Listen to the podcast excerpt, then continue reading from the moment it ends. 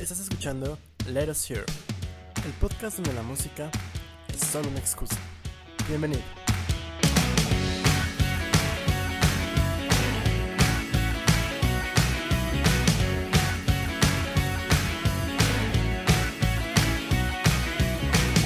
Y bienvenidos a Let Us Hear, el podcast que ha servido de inspiración para que otros artistas comiencen su incursión en esto del mundo del ciberchismeo, como Lady Gaga, David Byrne y nuestra amiga personal, la ex primera dama de los Estados Unidos de América, Michelle Obama. Mi nombre es Abraham Morales y conmigo se encuentra la reencarnación de las musas en la tierra, mi amigo Augusto Rivera. ¿Cómo estás? Bien, aquí.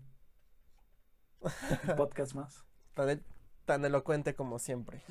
¿Qué tal tu semana, amigo? Bien, tranquilo, no me quejo. Excelente. Así es, muchachos. Hoy estamos de manteles largos porque Let Us Here ha superado las 100 reproducciones en Spotify, bueno, en, en todas nuestras plataformas combinadas. La verdad es un número al cual jamás creímos que íbamos a llegar. Pensábamos que nada más este podcast lo íbamos a escuchar Augusto y yo. Y lo peor es que yo ni lo escucho. Entonces, la verdad es que les agradecemos mucho que se hayan quedado ustedes valientes a divertirse un ratito con nosotros, a escucharnos como pinches merolicos cada jueves. Entonces, muchas gracias, esperemos no, no decepcionarlos. Y este programa no va a ser la, la excepción. Tenemos varias cosas que platicar en, esta, en este Let Us Here. Tenemos una noticia bastante larga que ahorita la vamos a mencionar. Y en la tertulia vamos a hablar sobre esta pequeña gran polémica que causó el, el CEO, el director general, ¿no? De director fundador y dios de Spotify, Daniel Ek, respecto a la a la producción musical y, al- y a su servicio de streaming. Entonces, causó bastante controversia sus, sus declaraciones, pero bueno, eso lo vamos a discutir en un, en un ratillo. Mientras, amigo mío, tenemos dos noticias, una que nos hace muy feliz, nos pone muy felices, y la otra es... La sufrimos este fin de semana. Ah, sí. ¿Cuál es la, la primera noticia? La CNDH, ah, Ok. no sé cómo se diría, subido, ha declarado, ah, Ha emitido una acción de Ah. inconstitucionalidad exacto. ante las, las reformas de la Ley Federal de Derechos de Autor. Esto fue relevante durante todo el mes pasado, de hecho desde hace dos meses, desde que la Cámara de Senadores y Diputados aprobó en lo general, sin prácticamente revisar nada en la ley, ya lo platicamos en el, en el podcast de hace dos semanas. Y pues sí, todas esas firmas y apoyo que tuvo, que tuvieron distintos organismos a nivel internacional crearon presión para que la CNDH pudiera, pues como dijimos, levantar esta acción de inconstitucionalidad. Todavía falta mucho, significa que la ley me parece que va a estar un rato como, digamos que en la congeladora. Las, la- ambas cámaras tienen que revisar cada punto. O sea, metieron más cosas en esta, en esta acción de inconstitucionalidad, pero entre ellas está esta ley federal. Y solo queda que lo vayan a revisar punto por punto. Y, y pues la verdad es que aquí lo celebramos para que vean que la CNDH de vez en cuando sí hace su trabajo. No siempre, porque hay demasiados casos que no, no le prestan atención, pero bueno, al menos en este, pues sí hubo, sí hubo respuesta. Y pues la verdad es que lo felicitamos bastante. Y también agradecemos mucho a los que hayan este, pues firmado, como nosotros, la, la, la petición para que se hiciera, se tomara esta, estas acciones. Y lo que único que voy a leer es que la, la acción tiene fue por posibles violaciones a la libertad de expresión, al derecho de propiedad, a la libertad de comercio o trabajo y a derechos culturales, entre otras prerrogativas. Entonces, pues es, son argumentos bastante robustos y la verdad es que qué bueno.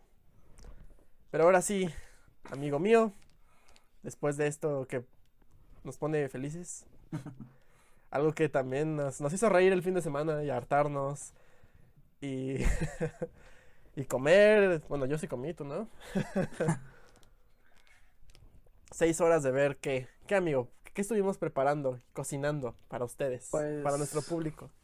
se anunciaron desde hace una o dos semanas la, las ternas, que creo que no son ternas, pero X, Las eh, nominaciones. las nominaciones a los premios eh, Video Music Awards de MTV 2020. 2020, exactamente. que son, creo que a final de este mes. No sé exactamente. Así es, el 30 de agosto en el dos- de este año. En, los, en, el- en Nueva York. No sé si. Se supone que todavía no van a tener público. En el Barclays Center se va Creo a que ya no va a ser el- en el. En el. ¿Ya no? creo que hace rato por aquí tenía la nota, ya no la tengo, pero creo que este. Cambiaron de foro. Sí, creo que ahora se va a hacer como en varios este, lugares a la vez. No sé cómo vaya a estar exactamente. Pues como todos los demás premios, ¿no? Así nada más. Este, disgregado. Pues va a ser interesante porque habían ya varios este, artistas que se iban a presentar, entonces. Pues a ver cómo resulta. Pero la logística nos vale madres y el evento seguramente no lo vamos a ver. Quizás sí. Ahí tendremos. ¿Qué, qué te parece otro fin de semana de estar viendo MTV? Pero bueno, son bastantes nominaciones. Lo separaron como por dos categorías principales que son como las populares y las profesionales. Como son videos musicales y nosotros no tenemos ni puta idea de filmografía y de producción de cine, pues no, no vamos a, a opinar sobre esas categorías como cinematografía, bueno, fotografía, edición, efectos, eso no, no nos importa porque no tenemos ni idea de qué signifique. Pero todas las demás categorías, pues sí podemos opinar y lo haremos inmediatamente. Hay, ¿cuántas son categorías? 15 dijimos, ¿no? Ajá. las que podíamos votar. Y, a ver, el primero es Vi- Vi- Video for Good, que es un video con mensaje social. Entonces, amigo, ¿cuáles son los nominados? Lo- la dinámica va a ser esta, vamos a decir los nominados y al final nuestra, vamos a hacer como una quiniela a ver si le atinamos. Al final vamos a decir quién es el, nuestro favorito de cada categoría. Y a ver, ¿cuáles son los nominados para Video for Good? Son All the Good Girls Go to Hell de Billie Eilish, I Can Breathe de Hair, The Bigger Picture de Lil Baby, I Love Me de Demi Lovato, Lockdown de Anderson Paak y The Man de Taylor Swift. Dios santísimo, no me he podido sacar esa canción de la cabeza. Muy buena canción. No puedo, no puedo, no puedo con esa canción. O sea, de tantas veces que la he repetido en mi cabeza, ya me gusta. Entonces, es el efecto Taylor Swift otra vez. Again. Y bueno, esos son los nominados. Y Let Us Hear augura que va, el premio va a ir para Little Baby, The Bigger Picture. El video está padre. Véanlos. Ustedes ahí pueden votar. Ya no vamos a, a opinar sobre los videos porque, pues, qué huevas, son, son un chingo. Entonces, avancemos. Best Quarantine Performance, ¿no? Algo así es. Así es. Así es, Best, Best Quarantine Performance. Bueno, Eh, si quieres esto yo los leo. ok. Uno y uno. Es Chloe and Halle Do It desde el From MTV Promathon. Descubrimos que estos güeyes no se llaman 5, se llaman CNCO. su MTV Unplugged at Home. Luego DJ D-Nice. Me alborean su nombre. Su presentación del Club MTV Presents Dance Together. Hashtag Dance Together. John Legend en su presentación hashtag Together at Home Concert Series. Lady Gaga con Smile from One World Together at Home. Y finalmente Post Malone, su tributo a Nirvana. Y nosotros decimos que va a ser para Post Malone su tributo a Nirvana porque todos los demás están raros. Creo que el otro mejor fue el de CNCO. Sí. Ahí medio. Porque D- DJ D-Nice fue una presentación de Twitch o algo así. Fue en Zoom o una madre así, entonces estuvo raro. ¿Cuál es el, el, el que sigue, amigo mío? Best Music Video from Home. Y los nominados son Wildflower de 50 Seconds of Summer. No, qué Seconds pendejo. estaba confundiendo con, con la otra banda. 50 Seconds of Mars, ¿cómo se llama? 30. Sí, no importa. Uy, Five Seconds las of que aman a Jared Leto se van a encabronar. ¿O ese 30 seconds? Ah, no me No acuerdo. Sí, sé. whatever. Five Seconds of Summer, Wildflower. Así ¿Cuál es. otro? Happy Days de Blank, de Blink 182. Blank. Tuesday Slide de Drake. Stuck With You de Ariana Grande y Justin Bieber. Bigger Love de John Legend y Level of Concern de 21 Pilots. Recordemos que la canción Tuesday Slide, el video de, de Drake, es prácticamente un MTV Crips. Sí. El cabrón no vale porque eso no es una casa, es una mansión, entonces eliminado por default. Y Let Us Hear dice que va a ganar 21 Pilots Level of Concern. Esa canción está muy buena, la verdad es que sí me gustó mucho. Y el video está, está muy padre. Ok, entonces sigamos. La lista es larga. La siguiente es Best Alternative. Y los nominados son The 1975 con If, If You're Too Shy, Let Me Know.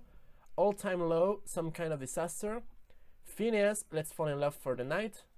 Lana del Rey, Doing Time. Machine Gun Kelly, Bloody Valentine. Y una vez más, 21 Pilots, Level of Concern. Este es el único en el cual Augusto y yo diferimos. Yo digo que va a volver a ganar 21 Pilots, Level of Concern. Augusto dice que va a ganar Lana del Rey, Doing Time. Está bien. Tuvimos que ver todos estos videos, todas estas canciones. No pude, no puedo con Lana del Rey. No puedo, lo siento, lo intenté. Pero bueno, ahí está. Es la única en la que diferimos. De ahí en fuera, todas son. Todos compartimos la misma opinión. Siguiente, por favor, amigo mío. Siguiente. Te tocó la mejor categoría. Best Rock, que no es rock. Bueno, ya, Blink. ya quién sabe. Happy Days de Blink 182. The Blank. Orphans de Coldplay. Orphans. Wasted on You de Evanescence. Evanescence. Dear Future Self. Hands Up de Fall Out Boy con Wycliffe Jean. Así es. Oh Yeah de Green Day y Caution de The Killers. de los Chillaquillers. Y nosotros dijimos que se va a ir para Wasted on You de Evanescence. Es un video también que pudo entrar en la categoría de Video from Home. Y pues la canción está buena. Yo también pude haber puesto Blink. También, pero porque a mí me gusta Blink. Ah, me tocó la mejor categoría. Ufas, estufas. Ahora sí, perros, prepárense para el perreo intenso. Porque es Best Latin. Y el primero es Madre Santa. Anuel AAA featuring Daddy Yankee, Ozuna, Carol G, Carol G y J Balvin con China Cochina.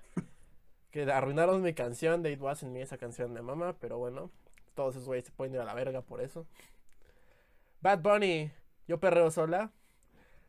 No manches, ¿por qué escuchamos esto, amigo mío? es parte del trabajo, es parte de la chamba, de nuestro jale.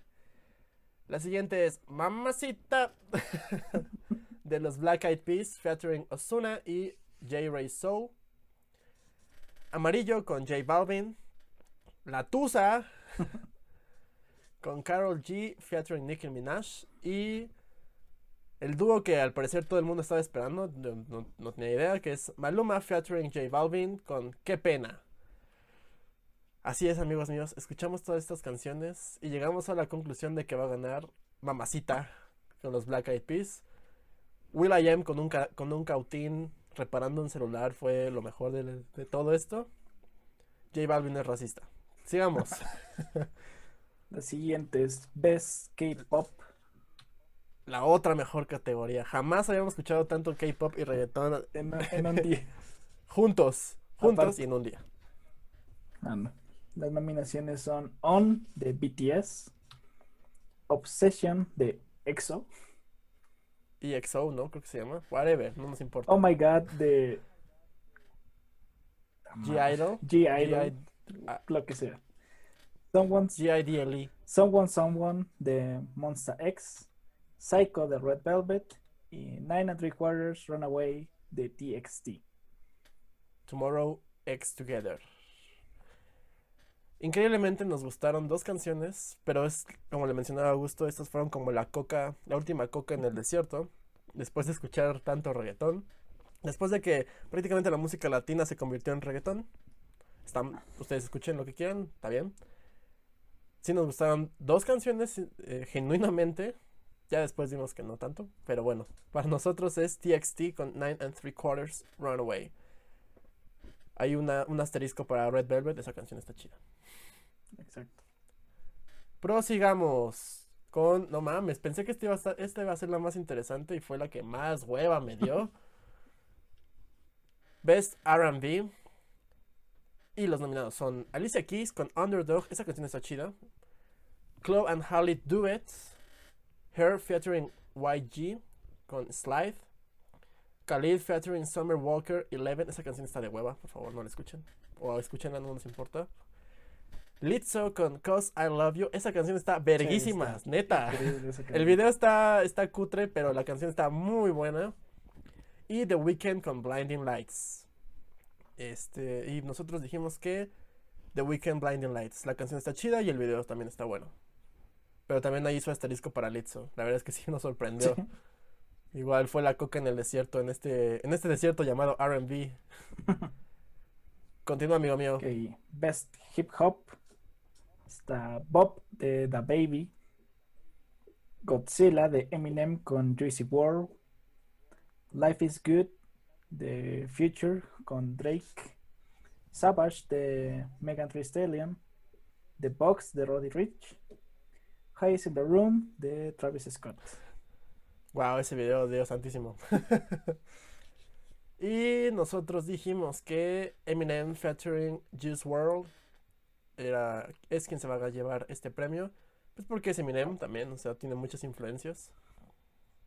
No, this looks like a job. Y así, ¿no?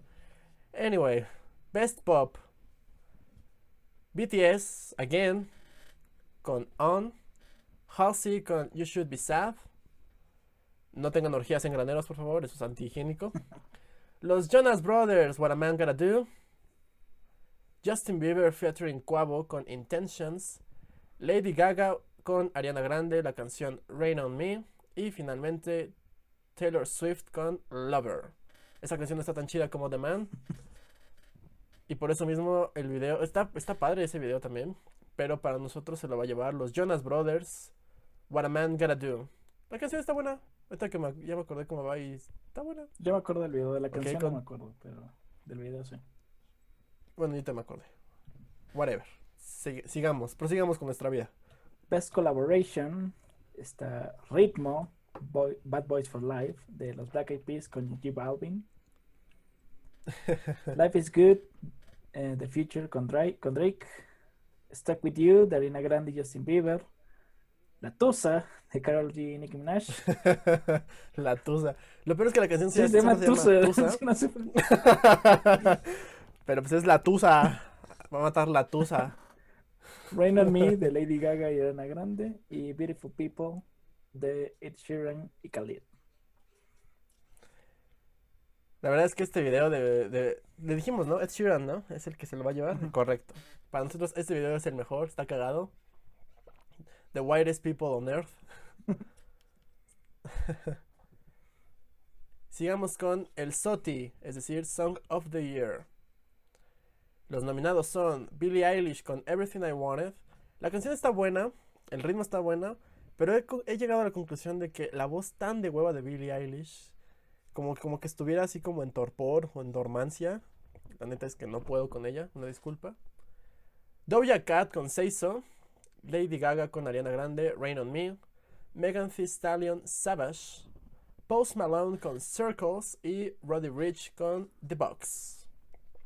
Nos, nos sorprendió Doja Cat en muchos aspectos, pero se lo vamos a dar a Post Malone Circles. Gran canción, a mí me gustó mucho esa canción. ¿Cuál categoría sigue? Push, new, push. Best New Artist. Ok, es que yo estoy en el revés. Este. Ah. Push New, New Artist. ¿Sí escu- antes, ¿sí escuchaste a, otras, a otros güeyes aquí o no? Mm, escuché una canción de Luis Capaldi que es muy famosa. O sea, de la- los demás ya no me dio tiempo. Entonces que, se queda, se queda quien ya habíamos dicho. Entonces, bueno, Push, Push Best New Artist, este, los nominados son Luis Capaldi, Doja Cat, Jack Harlow, Tate Mc- McRae, McRae, Roddy Rich y Young Blood. eso. Y dijimos que Doja Cat porque fue la canción que nos gustó de la de los premios anteriores. Bueno, de la categoría anterior. Y finalmente el Aoti, artista del año, Artist of the Year. Tenemos a The Baby, Justin Bieber, Lady Gaga, Megan Thee Stallion, Post Malone y The Weeknd. Nuestro criterio para determinar quién era el, artista del año fue eh, hace un año de quién escuchamos más, prácticamente. Así. Y para nosotros fue Post Malone. Ese para nosotros es el artista del año. Ahí lo tienen, amigos míos. Sufrimos seis horas viendo tantis. Falta el video del año. Ah, sí es cierto, el Boti. sí es cierto. El, Claro, es el más importante. Sí es cierto. el video del año. Vas, aviéntate el Boti. Los nominados fueron Everything I Wanted de Billie Eilish, Godzilla de Eminem y Juicy WRLD, Life is Good de Future y Drake, Rain on Me de Lady Gaga y Ari- Ariana Grande, The Man de Taylor Swift y Blinding Lights de The Weeknd. Se lo tenemos que dar a Taylor Swift. Exacto. Se lo tuvimos que dar a Taylor Swift. Porque el video está chido. La canción es súper pegajosa. Yo creo que al rato la voy a poner mientras me baño o algo. Acá echando el manspreading en el, en el, En el baño. en el baño. Este, ahora sí, reitero nuestra el comentario anterior. Tuvimos que ver todos los videos. Absolutamente todos. Fue un fin de semana divertido. Tuvimos que ponderar también qué otros premios vamos a, a considerar para también hablar de ellos y hacer esta quiniela. Cuando lleguen los, los mencionaremos, ahorita no vale la pena. Entonces les recordamos que estos eventos se van a realizar el 30 de agosto del 2020. Seguramente es domingo. Sí. Y pues véanlo, ustedes hagan su quiniela. Pronto vamos a hacer un correo electrónico para que a ver si su quiniela también cuadra con la nuestra. Apostamos unos 100 varos o algo. Pero pues aquí ent- entre Augusto y yo nada más diferimos en uno. Entonces son 100 varos a ver a quién le atina. Si se lo va a llevar 21 Pilots o... ¿Cómo? Lana del Rey. Pero lo sabremos hasta el 30 de agosto. O el podcast de ese día. Entonces esos... Ah, no. Esos fueron los VMAs. Son los nominados. Nuestros pronósticos. Pero la música no para. Hay discos este viernes. Ah, espera, antes. En, ¿cuál era? Music Video from Home o cuál era? No es cierto, Best Quarantine Performance. Hay dos que nos gustaron más, que es el de Imagine de los artistas de todos los famosos, con Gal Gadot, Will Ferrell y un montón de güe- güeyes más. Pero uno que de verdad está muy, muy, muy bueno es de la BBC, con varios artistas cantando Times Like This de Foo Fighters. Está obviamente Foo Fighters, bueno, Dave Grohl, este, Taylor Hawkins, Dua Lipa y otros varios artistas. Y justo de esos varios artistas hay uno que no conocíamos, que ese va a ser el disco de la semana, que es Biffy Clyro con A Celebration of Endings. ¿O tú conoces a alguien más? No, de hecho es el único que conozco, o que ubico más bien de, de estas personas. Me suena Young Jesus, pero no sé por qué. No, por Little Jesus, que es una banda mexicana. Entonces, ese es la, el álbum de la semana, Biffy Clyro con A Celebration of Endings. Entonces, pues ya eso fueron todas las noticias. Vámonos a la tertulia.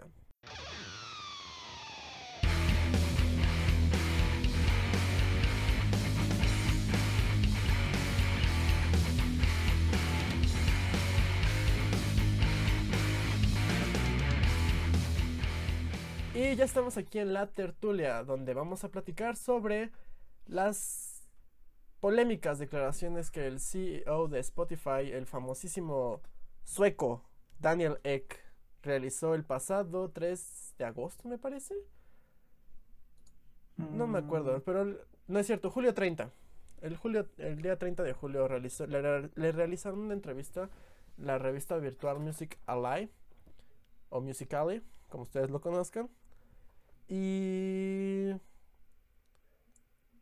digamos que todas sus palabras se, se fueron sacando como de proporción a lo largo de la semana. Pero bueno, no hay que adelantarnos. ¿Quieres tú explicarnos de qué va, de qué fue la entrevista, amigo mío. Bueno, la entrevista fue sobre los resultados eh, financieros de, de, Spotify para el Q2 o el Q2. Y bueno, entre otras cosas que se discutieron, eh, fue la parte de los artistas de... Mm, ¿Cómo se les, cómo se les retribuye, ¿no? De manera, digamos, monetaria, de alguna manera. Eh, lo que pasó fue que antes, quiero recordarles que Spotify es una de las peores empresas para trabajar, o prácticamente para generar dinero, porque Spotify no genera dinero. y si lo genera, prácticamente tiene muchas, muchas pérdidas. De, eh, de manera, ¿cómo se le conoce? ¿Financiera? ¿Fiscal? No sé, no soy economista. Pero el chiste es que es una empresa que en realidad tiene más pérdidas que ganancias. Y eso ha sido desde su fundación en el 2006. Entonces, lo que ocurrió fue que en este último cuarto del año, cuando sacan sus evaluaciones fiscales y, y económicas, resultó que, como siempre, siguen perdiendo dinero, pero aumentó así muchísimo el número de suscriptores premium en su plataforma. Entonces, en esta entrevista lo que mencionaron fue que mm, antes se veía como a la música estilo como los billboards, ¿no? Top, mediante tops 40, 100 o 200. Pero lo que están mostrando como resultados en esta plataforma es que ya estamos hablando de 43 mil artistas top. Es decir, que si tú quieres sobresalir tienes que entrar en este grupo de 43 mil artistas. Son los más digamos, populares en este sentido. Y, evidentemente son los que más ganancias, entre comillas, son los que se están llevando. La manera en la que Spotify funciona es de acuerdo a qué tantas veces tu canción o tus canciones fueron streameadas en, un, cierto tiempo, de, eh, de, acuerdo a la proporción del total de todos los de todas las canciones streameadas en este tiempo es, es lo que te paga. Es decir, te paga como regalías de acuerdo a un acuerdo que tú tengas con la disquera, más bien que Spotify tenga con la disquera y la proporción de qué tantas reproducciones tuvo tu canción. Así es como funciona el sistema de pago de Spotify. Más o menos así como de manera muy muy desmenuzado.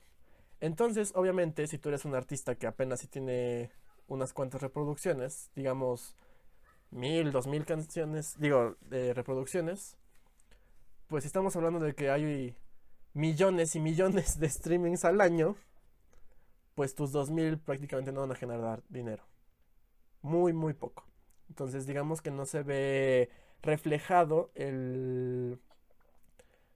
Digamos que de manera justa el esfuerzo y trabajo de los artistas en Spotify. Y eso ha sido un tema que lleva muchos, muchos años. Recordemos que Taylor Swift, Radiohead y otros varios artistas, hubo un tiempo en el que se salieron de la plataforma justo por esta injusticia de, de acuerdo a los pagos. Entonces, lo que mencionaba este Daniel Eck es que ahorita los artistas pues no pueden, o sea, esas, fueron sus palabras, los artistas ya no pueden sacar un disco cada tres o cuatro años. Justo debido a que pues hay muchos artistas que sacan muchas canciones a lo largo del año, incluso con muchas colaboraciones, y obviamente se mantienen vigentes durante mucho tiempo y con varias reproducciones.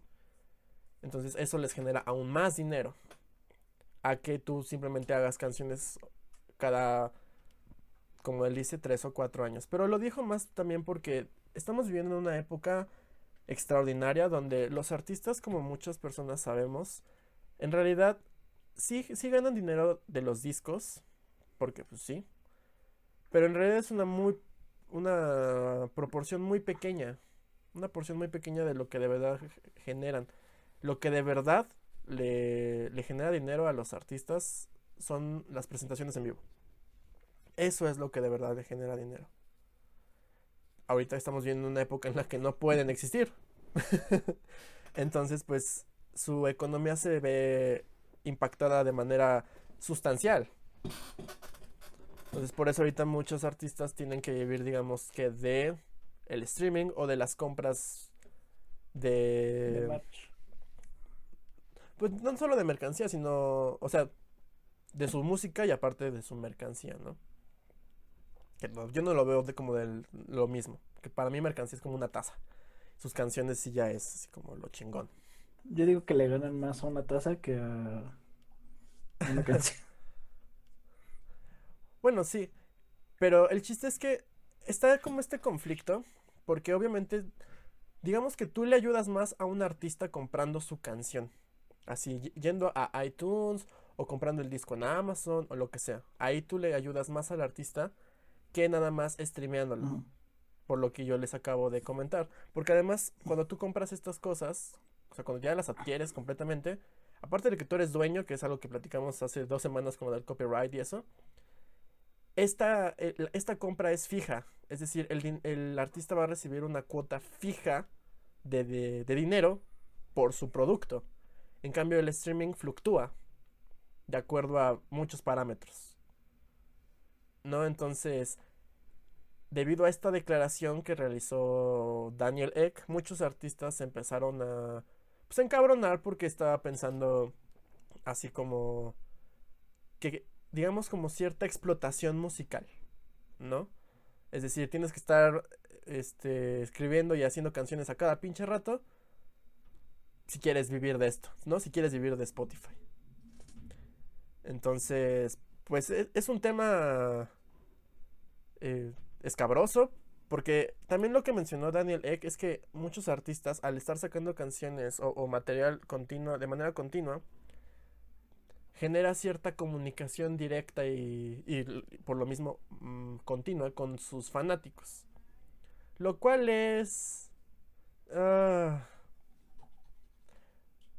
yo, no, yo no lo veo de tal manera, porque una cosa es que tú estés lanzando canciones y otra cosa es que tú tengas comunicación con tus fanáticos, pero así lo puso este señor. No sé Yo qué- creo que, qué o opinas? más o menos lo que yo mm, supuse que quería decir es que como que se mantienen, te mantienes relevante si estás publicando constantemente canciones, o sea, no, no relevante, vigente. Estás es vigente. constantemente sac- sacas una canción, sacas otra canción, sacas otra canción, pues la gente está consumiendo y aparte habla de ti y aparte, no sé, o sea, Exacto, sigues apareciendo, sigues estando, eres, estás en la escena. Entonces, pues sí, y, y lo podemos ver, o sea, acabamos de, tenemos un ejemplo hace unos minutos que lo mencionamos, los VMAs. O sea, ¿cuántas veces el mismo artista de reggaetón, voy a decir J Balvin, no aparece? O Drake, que no es reggaetón, pero ¿cuántas veces no apareció en, la- en, las- en los nominados? Varias veces. Hay canciones que tienen seis artistas con esto de las colaboraciones. Entonces, justo lo hacen para, digamos, no desaparecer del radar. Pero... Pues, ¿a, a qué, a qué costo? Y lo, y lo menciono de esta manera porque también hace unas semanas salió el disco de Made of Rain de los Psychedelic Furs. Se tardaron 29 años en sacar un disco. O sea, en un escenario en el que no hubiera existido, en el que ya, ya hubiera existido Spotify y que el coronavirus hubiera extendido hasta hace 30 años, esos güeyes se hubieran muerto de hambre. Porque se tardaron 29 años. O sea, no es como que estuviera 29 años en, en el horno, pero más bien entre álbum y álbum se tardaron casi 30 años. Y el producto que, que te entregaron fue de calidad. Bueno, o sea, yo les puedo decir que fue de calidad porque a mí me gustó mucho, mucho el disco. Y, y no tampoco estoy demeritando la... Digamos que el esfuerzo de los artistas que sacan canciones continuamente, en este caso, digamos, música popular. Porque, banda, les voy a decir una cosa, el rock murió hace un chingo de tiempo. Ustedes son un nicho. Punto. Lo de hoy es todo lo que ah, mencionamos en los VMAs. Eso es lo de ahorita. Entonces, el rock murió hace mucho. Pero digamos que todavía está este estigma de que un álbum que se tarde más tiempo está mejor producido. O todo eso es como entre comillas, es una visión. Y algo que se está generando como muy, muy, muy seguido puede abaratar incluso, abaratar tanto la producción como empobrecer también el, el valor y, y la calidad. No sé tú qué opinas. Mm, también depende, supongo, del artista. Que es que sí, o sea, concuerdo contigo en eso de que si estás sacando un disco cada año, digamos, el, el tercer disco al tercer año, pues ya la música o el, la inspiración ya no va a ser la misma, ya es como que, pues voy a sacar, voy a agarrar de las 40 canciones que escribí hace 10 años y a ver, tú y tú y Sí. tú y a ver qué hago. O sea, Sí, claro, o sea, ya, ya los famosos refritos, ajá. ¿no?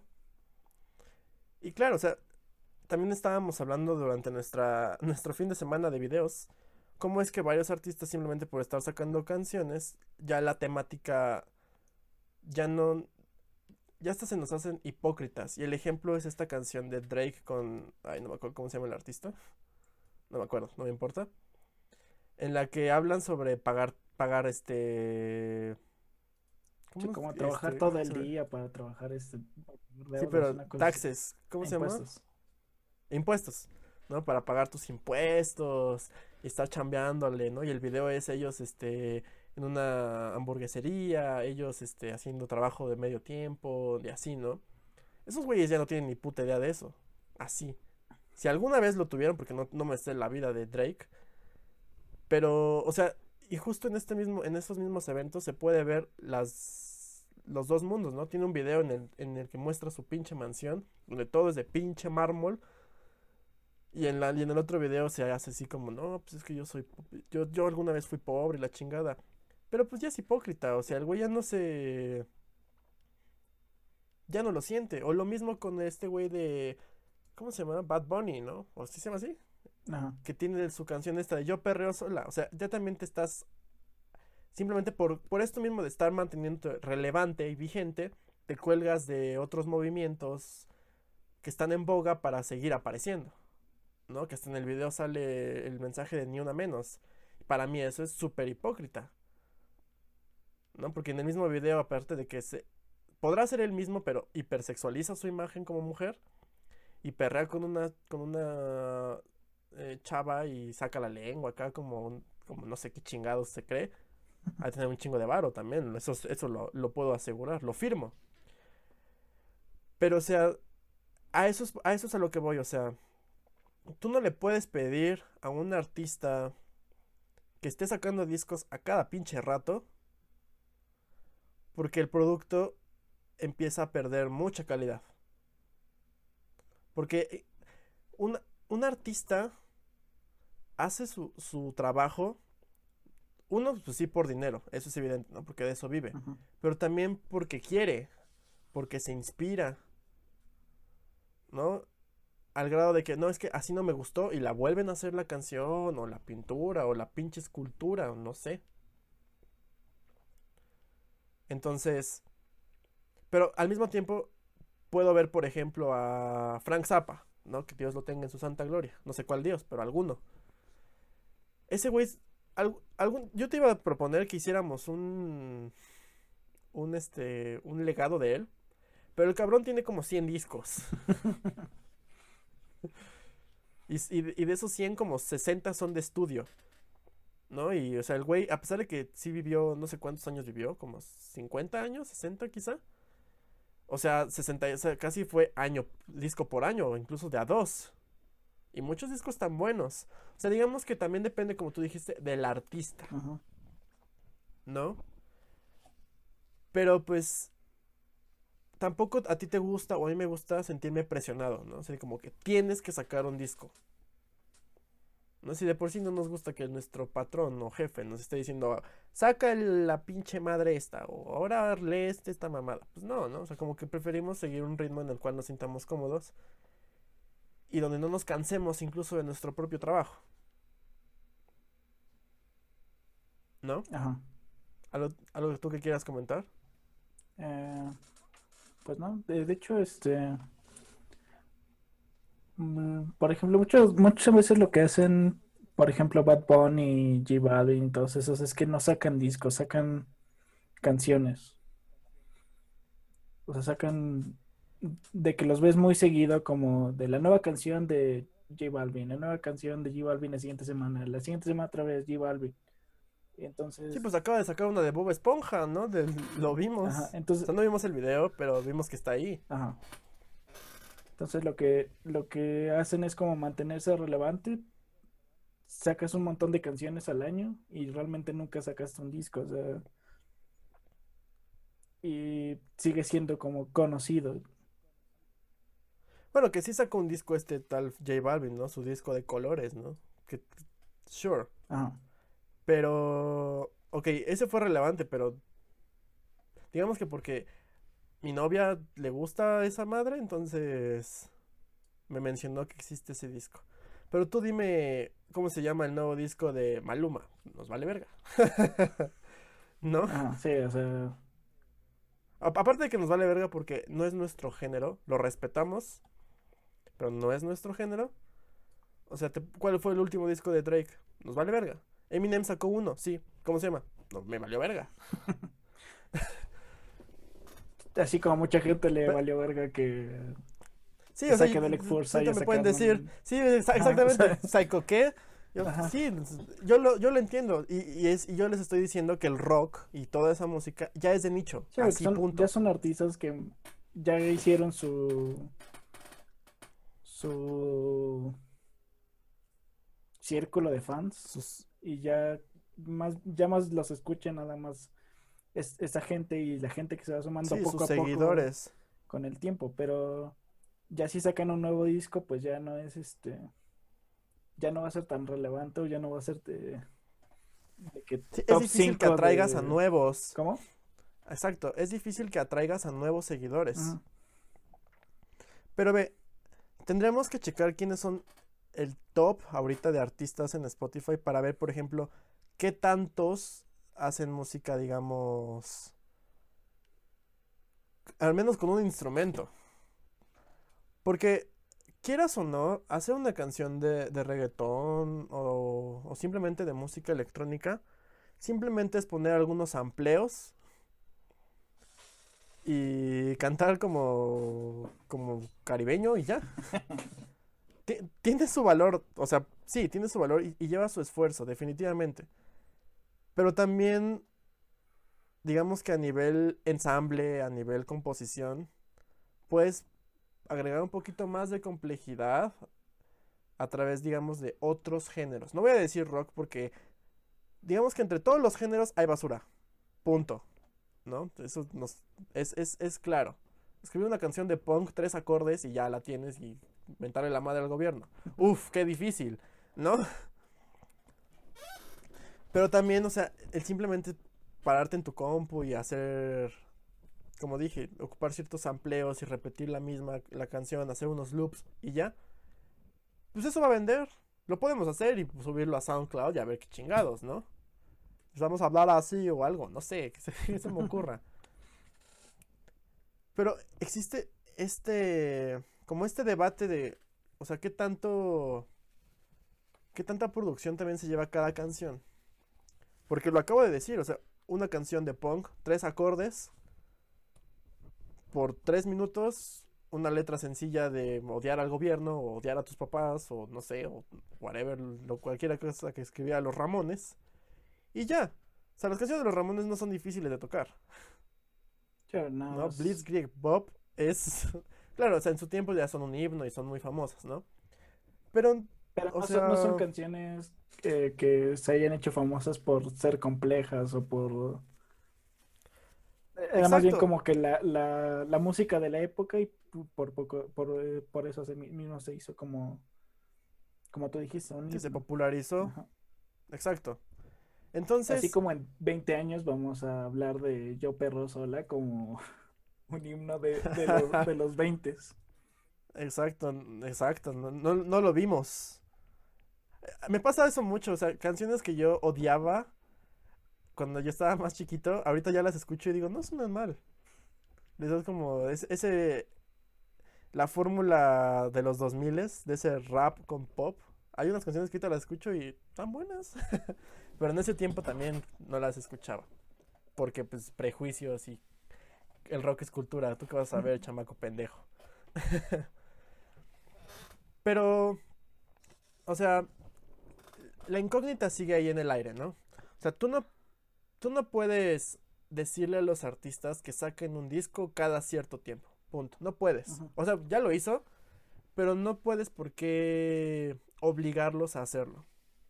¿No? Porque independientemente de todo, tú simplemente eres una plataforma que el único propósito que tenía era evitar la piratería, ¿no? Las descargas ilegales, que vaya que le pegó a la, a la industria ahí a los- en los 2000. Pero pues,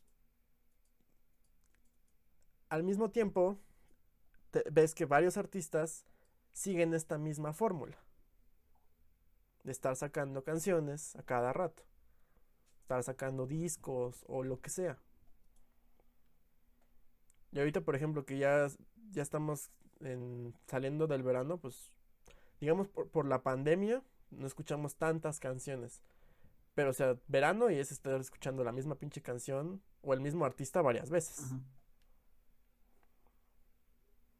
Que también eh, no, nunca dijo que tenían que sacar un disco cada cierto tiempo. O sea, lo mencionó como O si- sea, no, no dijo eso, Ajá. exacto, no dijo eso. Dijo más bien que no podían sacarlo cada tres o cuatro años. O sea, no dijo, ah, tienen que sacar un disco cada mes. No, no dijo eso. Dijo que, el- Pero eso fue lo que la que mu- industria ya es más como ah, actualmente si- un artista quiere hacer quiere hacer dinero de del streaming en este caso el- ya no ya no se puede quedar con hacer un disco como antes que era cada tres o cuatro años que sacaban discos ya tendría que ser más este Exacto, y por eso es que también mencionamos que sus palabras se sacaron de proporción. ¿no? O sea, porque lo que dice es verdad. O sea, hace cuántos años, hace, no sé, 40 años teníamos los viniles, que ahorita, por, gracias a los hipsters, regresaron, ¿no? Teníamos los cassettes. Después progresamos al compact disc. Y ahorita ya es muy raro que alguien compre un disco. Físico. Es- eso también es otra plática que vamos a tener.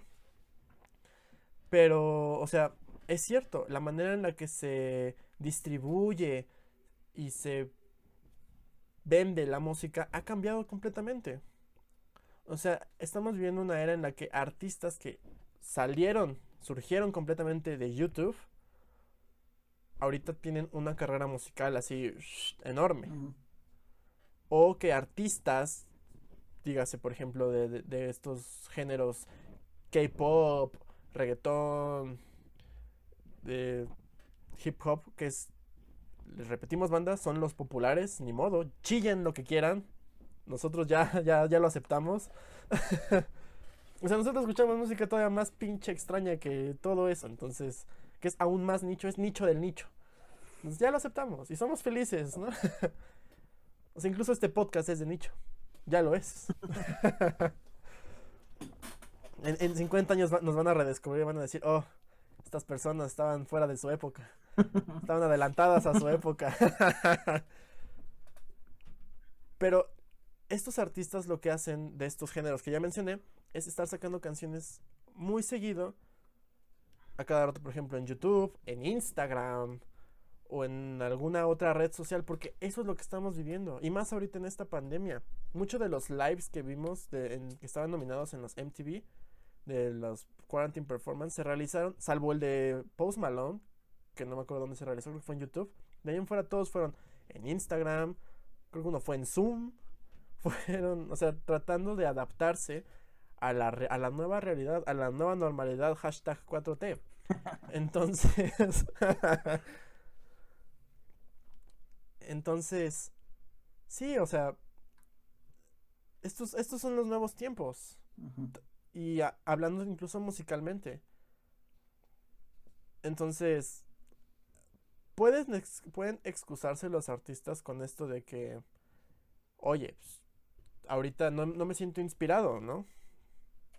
Y pues sí, ese es una, una, un argumento válido para, digamos, no trabajar en ese momento. Que recordemos que los artistas otra vez viven de sus, de sus shows en vivo. Pero ahorita por esta situación pues no se puede, entonces tendrían que adaptarse. Que muchos lo están haciendo, que también ya lo discutimos, hacer conciertos que por, por videollamada. Por plataformas. o- Bueno, yo eh, Ajá, eh, hace o- poco vi en Boletia, este, hay varios conciertos de que te subes a una plataforma, te dan un código de acceso y Sí, una llave virtual. No rompan candados virtuales. Bueno, ahorita ya, ya más o menos se puede. Pero no pirateen señales. Eso es malo. Sí, claro. Y a eso, a eso es a lo que estaba refiriéndose este personaje. Que tienen que adaptarse, ¿no? Tenemos todos viviendo una situación extraordinaria. No puedes hacer shows en vivo. No puedes tener a los tantos mil que antes tenías. Tienes que hacer esto. y aparte, ¿no? o sea, Adáptate. tienes que competir contra, tú lo mencionaste al principio, o sea, pues ya son 43 mil artistas que hacen el, el 10% de las top repo- de las reproducciones máximas de, de Spotify, algo así. Sea, ya tienes que competir contra otros, un chingo de artistas que se escuchan a la vez. Claro. Pero estamos hablando que las personas que hicieron bulla fueron artistas ya, ya populares, ¿no? O sea, ya consagrados. O sea, no estamos hablando de aquí mi, mi vecino Juanito que está haciendo su banda y tiene tres canciones en Spotify. Ya no, o sea, estamos hablando de artistas consagrados que sintieron esta presión de que, oye, tienes que hacer música. Y pues no, o sea, no va por ahí. ¿No? O sea, digamos que los artistas también pecan de esto de no leer los sí, artículos. de- de nada más, nada más escucharon, nada más leyeron el, el, la- el el encabezado de, de Daniel Ek dice que tienen que tienes que trabajar más a huevo.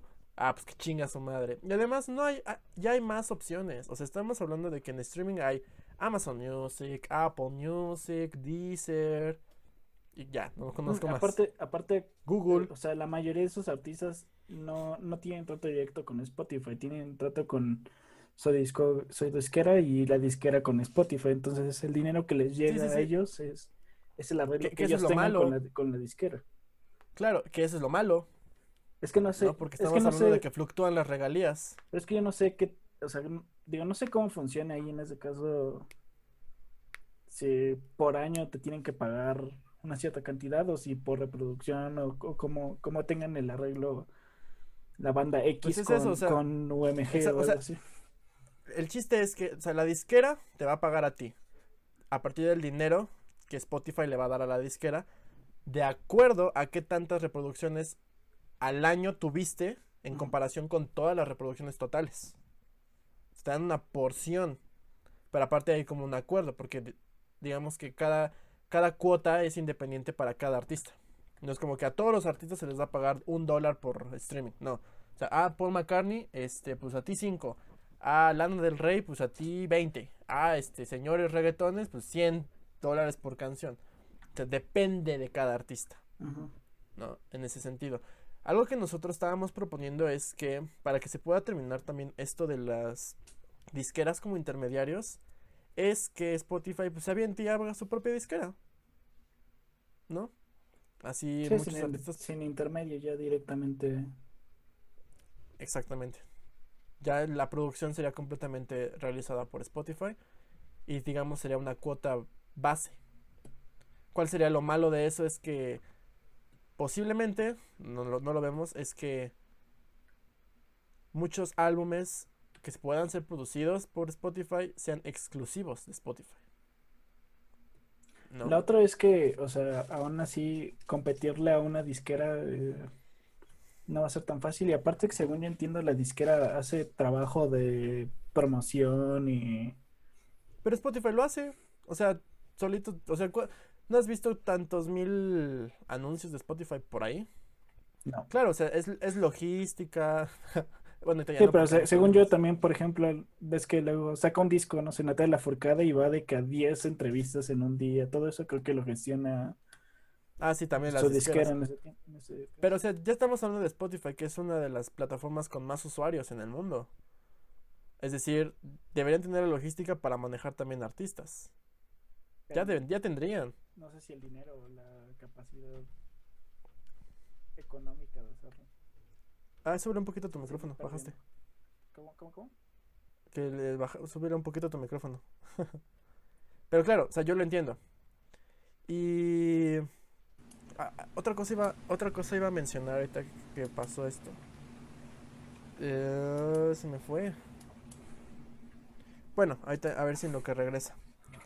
Ah, claro, o sea, Netflix, Netflix tiene sus, hace sus propias películas, Ajá.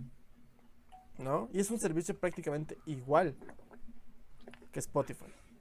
Entonces, la verdad es que yo sí. Son unos haraganes por no hacer su propia disquera. O sea, podrían costearlo sin ningún problema. No necesitan poner una disquera en cada país, pero sí en, por ejemplo, una en Europa, en Suecia, o en Estados Unidos, Inglaterra. O sea, no veo por qué también existe tanto este problema. En este sentido, para evitarse los intermediarios. ¿No? Entonces. No sé tú qué opinas. A- Antes, este. Estaba empezando a llover, a ver si no se nos corta la, La- la videollamada.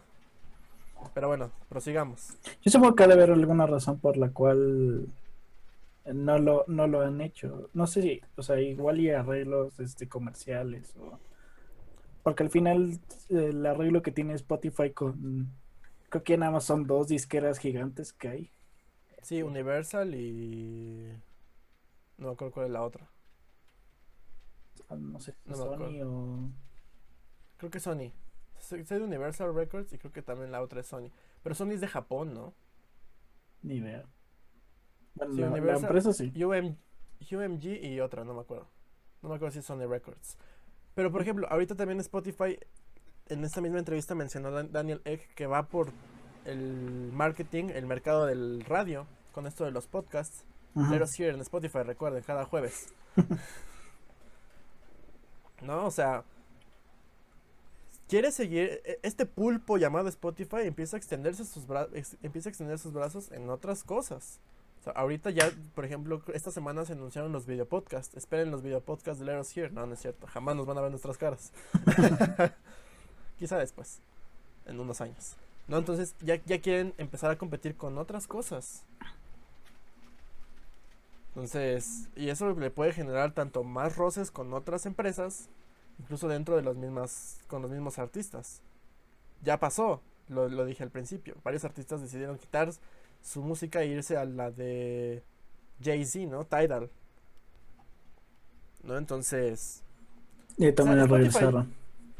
pero exacto, exacto. La mayoría. Spotify ya es tan grande, es tan grande ya, que cualquier otra plataforma, como Google Play y todas esas, es el Spotify de Google, el Spotify de Apple, el Spotify de Amazon. ¿No? Es muy, ya es muy, muy grande Spotify. Entonces,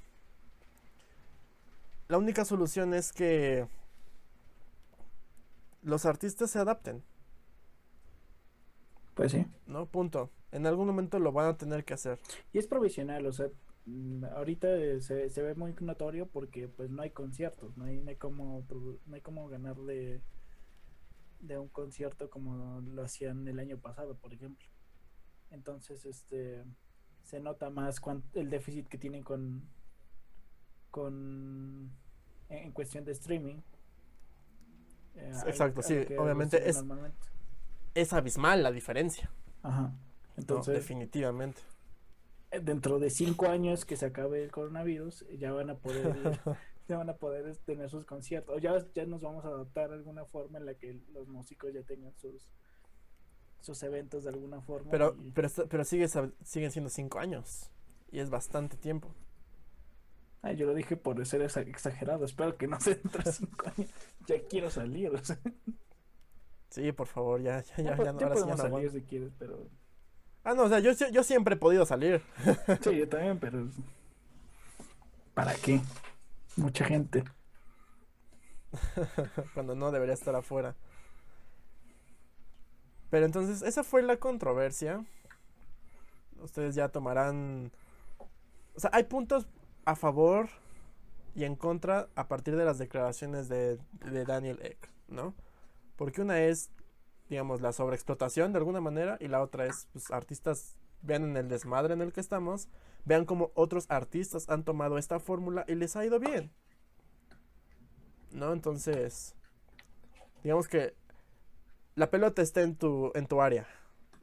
Entonces, todo esto es, ya, ya, ya es decisión de los artistas. Tienen que ponderar en realidad.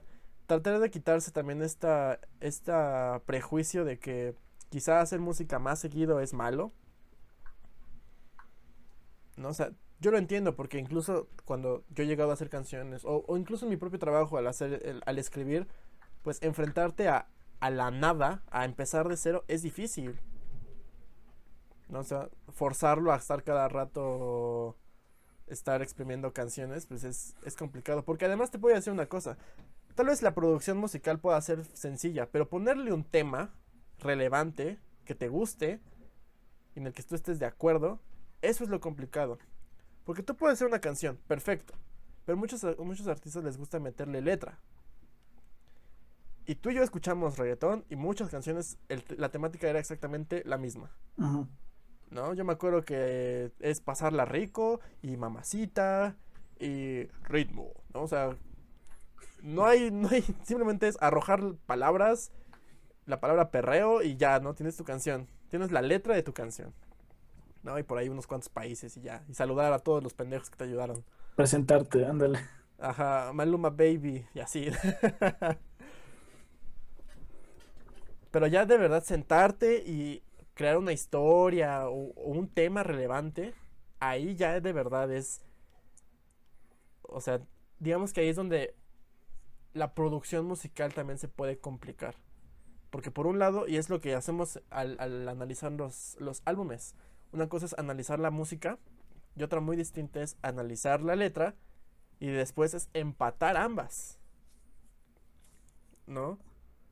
Entonces, sí, e, es entendible a los, a los artistas que pues, se encabronan. Pues sí, evidentemente. Pero al mismo tiempo, de alguna manera, tienen que adaptarse. Lo van a tener que hacer, quieran o no. O ya que produzcan como serie americana de que hacen en una semana graban 20 canciones y ahí tienes este los próximos dos discos. Este. claro, también muchos artistas hacen eso, ¿no? Que hacen canciones de más para otro disco. Porque además cada single debe tener como el remix, una cancioncita por ahí, los lados B, bla, bla, bla, bla, bla. No, o sea, la verdad es que hacer canciones es nada más, ah, una y ya, uh, a huevo, no, o sea, Incluso los One Hit Wonders, muchos tienen al menos un disco con 10 canciones. Sí. ¿No? Entonces, significa que hubo un esfuerzo. ¿Cuál? Pues el que se vea reflejado en ese, en ese disco. Que una canción resultó famosa, pues qué lástima. Pero bueno, ¿no? Pero imagínate esos artistas que con una canción pudieron vivir. Ahorita ya están ahí como de Uber Eats, pero al menos de regalías de vez en cuando le llega una lana, ¿no? Y ellos felices. ¿Algo más que tengamos que, que mencionar sobre esto? La verdad es que es un tema interesante. A ver cómo evoluciona esto del streaming en, durante la cuarentena.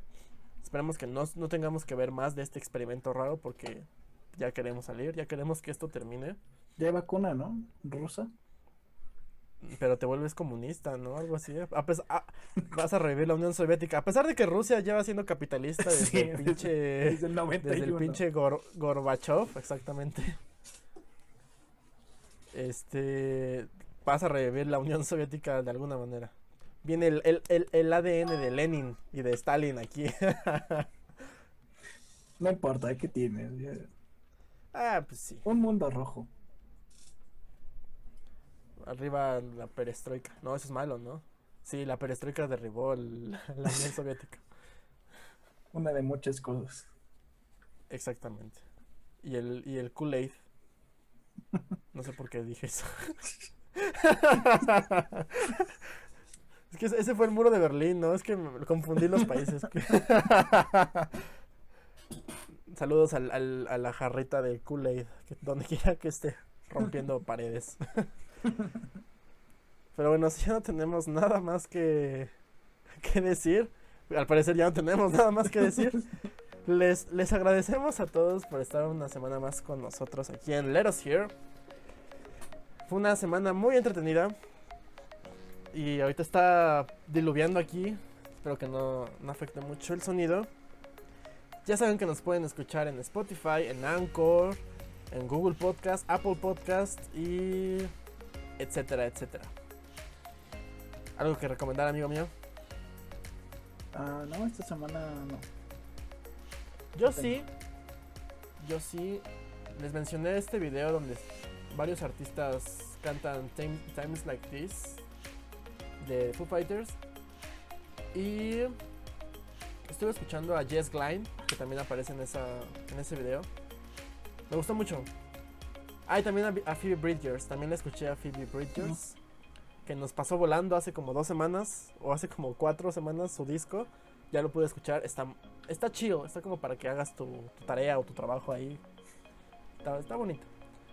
Entonces, gracias, gracias por estas más de 100 reproducciones. De las cuales nada más 9 han sido nuestras. Entonces significa que ya tenemos por ahí un público al cual le agradecemos mucho. Todavía no los queremos, pero se los agradecemos. Entonces, yo fui Abraham Morales. La próxima semana. Ah, sí es cierto. Perdónenme, perdónenme. Es que, es que este, a ver, sí es cierto. La siguiente semana nos toca La Lechuga Escucha. Perdónenme, es que se me fue. Todavía no escucho el disco. ¿Cuál es, amigo mío? Es. Es. Es. Es. Es. es, es- es de, mi banda, de mi banda favorita. Quizá mi disco menos favorito de mi banda favorita. Pero es Apocalipsis Zombie del Cuarteto de Nos. Nuestra primera agrupación habla hispana Así es. y latina, ¿no? Pues todos son uruguayos. Así es. Entonces, por fin vamos a escuchar a hablar a Augusto por más de 30 segundos seguidos. Él va a llevar el debate. Pero ahora sí ya. Escuchen el disco. Muchas gracias por esta sesión de producciones. Yo fui Abraham Morales. Y yo, Augusto Rivera. Y cuídense de la jarrita de Kool-Aid. Adiós. Adiós.